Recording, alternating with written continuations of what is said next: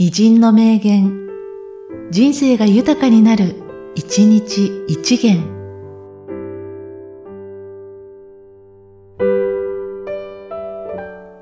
1月27日、モーツァルト。私は生涯で一度も独創的なメロディーを作ったことがない。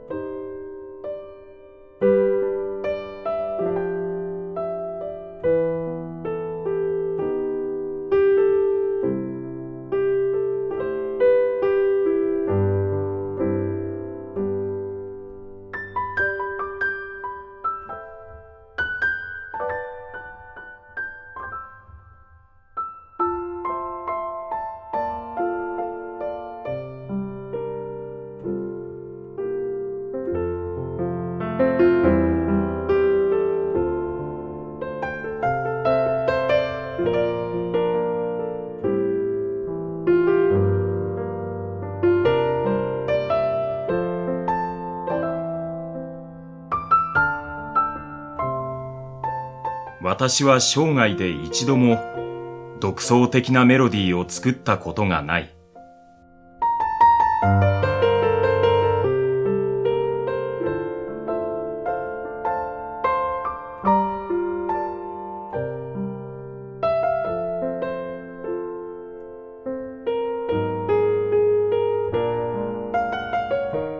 この番組は、提供、久常圭一、プロデュース、声ラボでお送りしました。